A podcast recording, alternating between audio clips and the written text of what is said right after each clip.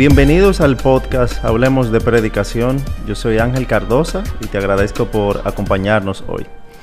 Hoy se encuentra conmigo Emanuel Elizondo, un amigo, hermano. Él me ha acompañado en otro episodio y es un honor poderte tener conmigo hoy, Emanuel.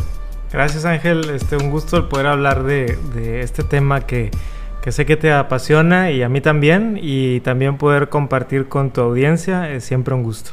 Emanuel es de Monterrey, México. Él es pastor en la iglesia Vida Nueva en Monterrey Sí. y nos conocimos a través del seminario. Emanuel, hablemos de predicación. El tema que quiero tratar contigo, hemos estado tratando, como sabes, el predicador como teólogo, Sí. yendo por diferentes áreas, sobre todo de teología sistemática. Tratando de ver cómo funciona en cuanto a la predicación, cómo podemos pensar mejor cada una de esas áreas. Y el tema que quisiera tratar contigo es el tema de la antropología, Sí. dando una perspectiva bíblica a- al concepto de el hombre. Yo creo que es un tema vital para una predicación fiel, el, el conocer qué dice la Biblia acerca del hombre, qué debemos buscar en el hombre. Entonces, de inicio, E- Emanuel, ¿cómo tú definirías antropología? Creo que es importante eh, comenzar diciendo que la palabra antropología se entiende de diferentes maneras dependiendo de qué está hablando uno, porque eh, alguna persona escuchará esa palabra y estará pensando en una clase que tomó en, en su universidad de antropología, en donde se habla acerca de los orígenes del ser humano o lo que sea. Pero en los estudios bíblicos, cuando hablamos de antropología, estamos hablando de la naturaleza del ser humano, pero desde la perspectiva bíblica. Entonces, vale la pena aclarar que cuando vamos a hablar de antropología, eh, estamos hablando específicamente de la naturaleza del ser humano desde la perspectiva bíblica y la palabra viene de antropos. Antropos quiere decir hombre o ser humano y, logía, estudio de, entonces el estudio del ser humano. Eh, y eso básicamente es lo que es la antropología. ¿Qué tan importante es conocer sobre lo que la Biblia enseña acerca del hombre a la hora de pensar en enseñar o exponer la palabra a, los hombres? Yo creo que es extremadamente fundamental, porque cuando tenemos una antropología incorrecta, lo demás va a estar mal también. Y una de las cosas es que en el mundo evangélico abunda la mala antropología. Déjame te doy un, un ejemplo de, de alguien que me dijo que acaba de nacer su, su bebé, entonces es un niño pequeño, ¿verdad? Entonces ellos están con, sus, con su familia, su familia evangélica de toda la vida, y entonces él hace un comentario, ah, este pequeño niño que ya es un pecador, ¿verdad? Porque, ¿verdad? Y entonces la familia se ofende. ¿Cómo que le vas a llamar pecador? Si este es un angelito, ¿verdad? Y este, y dice, bueno, pero nació con una naturaleza pecaminosa. Claro que no. Si hasta que cometa un pecado, ah, en ese momento, pero ahorita él es un angelito de Dios. Y, y él decía, imagínate, mi familia ha estado en una iglesia evangélica por 20 años y un punto tan importante como el hecho de que nacemos con una naturaleza pecaminosa eh, es algo que no, no les han enseñado o, o no lo creen. Entonces, ¿cuántas otras doctrinas van a estar mal porque tenemos una antropología incorrecta? Sí, sin duda, sin duda alguna. Yo creo que hace mucha falta un conocimiento correcto en cuanto a la antropología o en cuanto al concepto del hombre. Eh, porque la Biblia, sobre todo cuando nos habla acerca de Dios, nos da un alto concepto de Dios, pero cuando vemos que nos habla del hombre, por a causa de la caída, nos da un bajo concepto de el hombre. Todos somos malos, no hay nadie que busque a Dios. Y nos habla de la necesidad de que el hombre pueda reconocer eso. Bienaventurados los pobres de espíritu. Bienaventurados los hambrientos, eh, aquellos que tienen hambre y sed de justicia. Todo eso haciendo ver la, cómo el hombre haya plenitud cuando reconoce su, la humanidad caída, su, su condición como pecador delante de Dios. Pero lamentablemente en las iglesias se ha adentrado mucho, primero la psicología, que busca levantar la autoestima de las personas y también eh, en Latinoamérica está siendo muy afectado por los el, el coaching y que es algo ligado con, psicología, que eh, busca levantar el ánimo, el concepto de las personas, que hacia dónde podría llevar el perseguir esa línea de pensamiento en la predicación, de que yo como predicador, mi función es levantar que las personas siempre se sientan bien. Sí. Y, hay varias cosas que algo hermoso de las escrituras es el balance que nos dan. Porque, por ejemplo, por un lado las escrituras son claras que tenemos el imago Dei, la imagen de Dios, fuimos creados con el imago Dei, luego sucede la caída en Génesis 3, eh, y la imagen eh, de Dios queda tergiversada o manchada, pero no perdida, porque después, capítulos después, cuando Dios prohíbe el, matar, Él dice, no lo debes de hacer porque imagen de Dios ha sido creado el hombre. Entonces, por ese lado decimos, hemos sido creados a la imagen de Dios, esa es una realidad, pero la vemos a la luz de Génesis capítulo 3, ¿verdad? En donde hemos caído.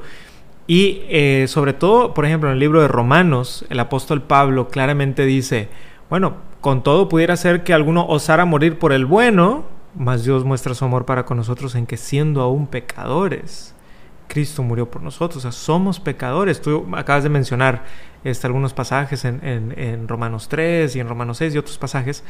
Entonces, si no tenemos una antropología correcta de que el ser humano es pecador y tenemos ese concepto moderno del coaching o de elevar, el problema es que hemos tergiversado el Evangelio completamente, porque el Evangelio comienza en que yo tengo un gran problema, y es que yo voy al infierno por mi pecado y necesito un gran Salvador.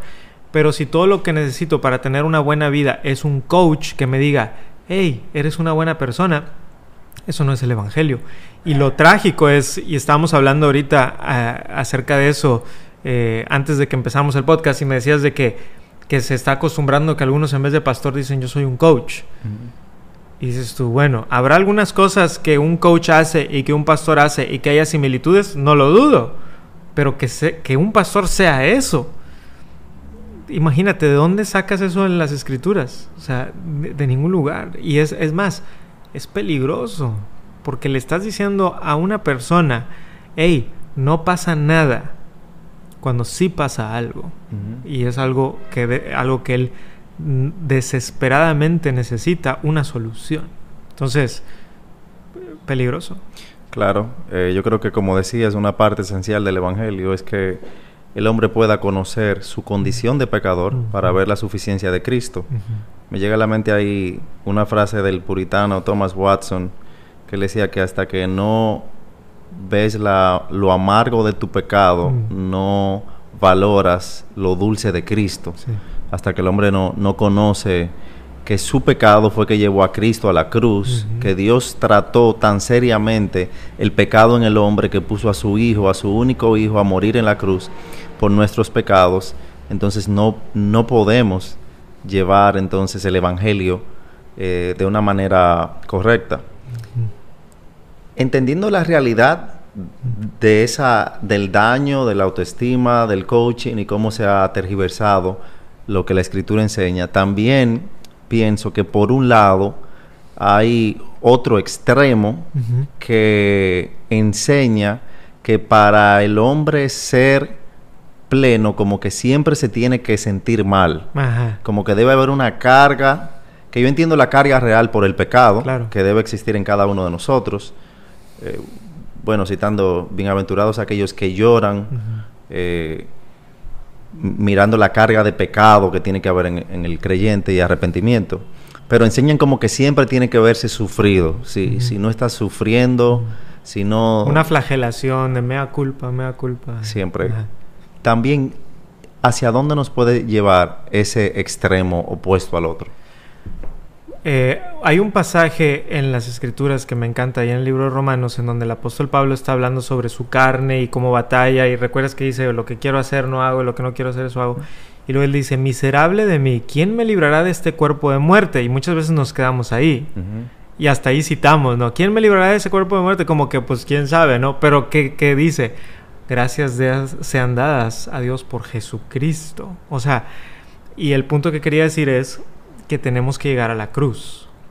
Y muchos creyentes viven en derrota porque tienen una noción de perfeccionismo. O sea, yo debo de ser perfecto, pero están pensando en el perfeccionismo de la glorificación. Y entonces se sienten continuamente mal, pero en lugar de ir a la cruz y decir, Señor, necesito de tu gracia y, dame de tu gracia y de tu fuerza para... Y simplemente se quedan en el, ah, soy un terrible cristiano, soy un terrible cristiano. Entonces es como que un balance, ¿no? Porque por un lado es correcto eh, cuando el Espíritu Santo nos redarguye y nos sentimos mal por nuestro pecado, pero ¿qué debemos de hacer? Corro a Cristo. Hay un himno que dice, corro a Cristo cuando, y dice, y otra vez, corro a Cristo. Porque eso es lo que hacemos. O sea, el Evangelio es corro a Cristo y me tomo la promesa del Evangelio, que si confieso mis pecados, Él es fiel y Él es justo para perdonar nuestros pecados y limpiarnos de toda maldad. Entonces mi respuesta sería que debemos de tener cuidado con una introspección excesiva o, morbosa, no sé, no sé cuál sea la mejor manera de decirlo, que me mantenga yo sintiéndome soy un terrible pecador sin nunca decir, más gracias sean dadas a Dios por Jesucristo. O sea, Cristo me perdona, Cristo pagó en la cruz mis pecados. Entonces, eh, qué bonito es poder decir que la solución es el Evangelio. O sea, el, Evangelio es la solución para el que está en este extremo y el, Evangelio es la solución para el que está en otro, este otro extremo. Pero indudablemente no es fácil muchas veces navegarlo en la vida cuando lo estás pasando. ahorita es fácil platicarlo, pero cuando estás en medio de, tu carne te lleva a un extremo a otro y tienes que luchar contra eso. Entonces sería, para mantener un balance correcto, número uno, conocer la realidad de la caída del hombre y nuestra condición de pecado delante de Dios, pero por otro lado conocer la suficiencia de Cristo y cómo Cristo no solamente murió por nosotros, pero Él vivió por nosotros para que su vida sea contada en nosotros. Que la obediencia activa de Jesús, eh, te, cuento, este Ángel, yo personalmente, eh, en, la, en la iglesia donde yo me crié, no recuerdo yo que nos hayan enseñado sobre la obediencia activa de Jesús, es decir, que Jesucristo cumple con la ley de Dios y que en, hay una gran transferencia, mis pecados son puestos sobre Él, pero su justicia es impuesta sobre mí. Como dice allá en, eh, eh, Pablo en Corintios, eh, al que no conoció pecado, por nosotros lo hizo pecado para que nosotros fuésemos hechos justicia de Dios en Él. Él es nuestra justicia. Y ahí podemos descansar que no solamente mis pecados han sido puestos en Jesús, eso no es suficiente. O sea, eso me quita mis pecados, pero eso no me da una santidad todavía, sino que esa parte, que su justicia es puesta sobre mí, y entonces puedo yo estar delante de Dios. No solamente que no tengo pecados, eso no es suficiente, eso es importante decirlo sino que además tengo la justicia de Jesús. Entonces, qué bonito. ¿Recuerdas algún libro, algún recurso que puedas recomendar para poder crecer en un conocimiento apropiado? Sobre este tema. Sí, sobre este tema. Mira, eh, a mí me han sido de mucha bendición eh, varios libros de Jerry Bridges. Jerry Bridges ha escrito sobre santificación, sobre... y recuerdo en algunos periodos de mi vida leer algunos de sus libros. No tengo uno, es que tienen nombres parecidos también. Pero recuerdo haberlos leído con mucha nutrición espiritual. O sea que incluso algunas veces pensar, esto es lo que yo necesitaba escuchar, porque él lo que hace es no minimiza la realidad del pecado. De hecho, me acuerdo que Jerry Bridges tiene uno de sus libros dice, ¿Qué es la santidad? En una palabra, obediencia. O sea, él no está hablando sobre eh, échate a dormir, no importa, que al cabo Dios te perdona. No. O sea, él sí habla sobre la realidad del pecado, pero te lleva a, a, Cristo y a la gracia y al Evangelio. Entonces creo que Jerry Bridges tiene varios libros que yo recomendaría sobre ese tema. Y ya por último, ¿qué cosas debería tener en cuenta el predicador sobre la condición del hombre cuando está predicando. Varias cosas que se me vienen a la mente. Una de, ellas que ahorita estaba pensando es, eh, soy un gran pecador, pero tengo un gran salvador. Entonces eso es bien importante.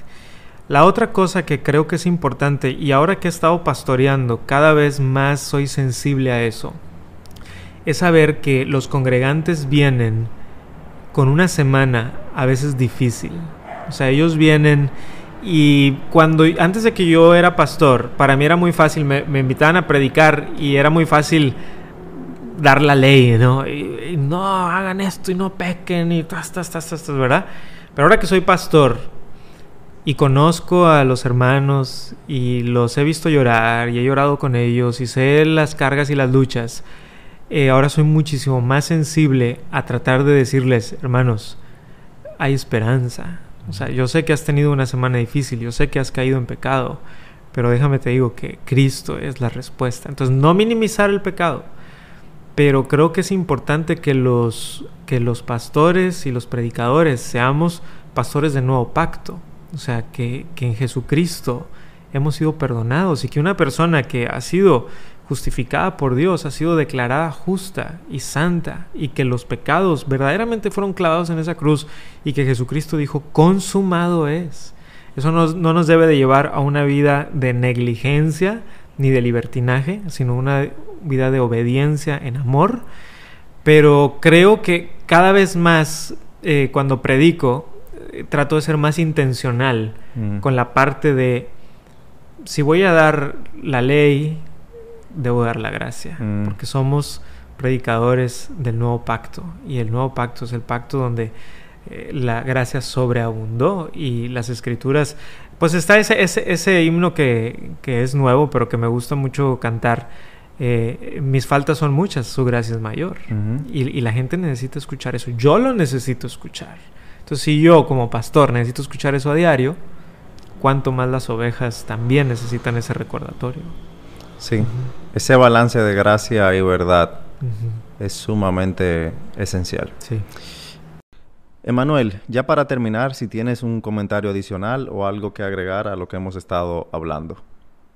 Pues lo que, lo que diría es que eh, pienso que el predicador necesita estudiar seriamente la antropología bíblica porque yo me asusto cuando voy a Facebook o a Twitter o a Instagram en donde lo que se está predicando es tú eres una buena persona. Y, Instagram, Twitter y Facebook y Netflix y Disney y todo eso son excelentes predicadores. O sea, ellos saben predicar su pseudo evangelio de que eres una buena persona. Entonces, debe uno de pensar como predicador que la mayoría de los hermanos han estado escuchando eso más que a lo mejor los sermones y tienen un chip que poco a poco se va cambiando sin darse cuenta. Como pasó con estos amigos que te dije, ¿verdad? Que, oye, pero ¿cómo? Si es un angelito. O sea, no lo sacaron de la Biblia. Lo sacaron de la cultura que dice que un niño es un angelito. Y una vez más, obviamente que un niño, este, cuando es un bebé, hay muchas cosas que no entiende y sabemos sobre la conciencia y todo eso. Sin embargo, eh, debemos de entender cuál es nuestra condición caída, porque al entender nuestra condición caída, vamos a entender la gran salvación que tenemos. Si no vemos la profundidad de nuestro pecado, no vamos a, ver la, la, gloriosa brillantez del Evangelio. Entonces, a los predicadores les diría, estudien antropología bíblica de una manera robusta para que puedan predicarlo con toda la seguridad de las Sagradas Escrituras y que veas cambio en las personas. No somos coaches, somos predicadores de la verdad de Dios. Y, eso es muy diferente a simplemente coachar a una persona que se sienta bien. Sí, la teología sistemática de Wayne Gruden, también la de MacArthur, tienen un área que trata sobre esto. Sí. Así que te animo a que te puedas informar más en cuanto a este tema que es tan vital. Gracias, Emanuel, por acompañarme. Gusto. Eh, siempre un honor poder tenerte. Si no has escuchado los episodios anteriores, yo te invito a que lo puedas hacer y también te invito a que los compartas. Tenemos dos temporadas que están disponibles en Apple Podcasts, Spotify, YouTube en video o cualquiera que sea la plataforma que utilizas para escuchar podcasts. Gracias y nos vemos en la próxima.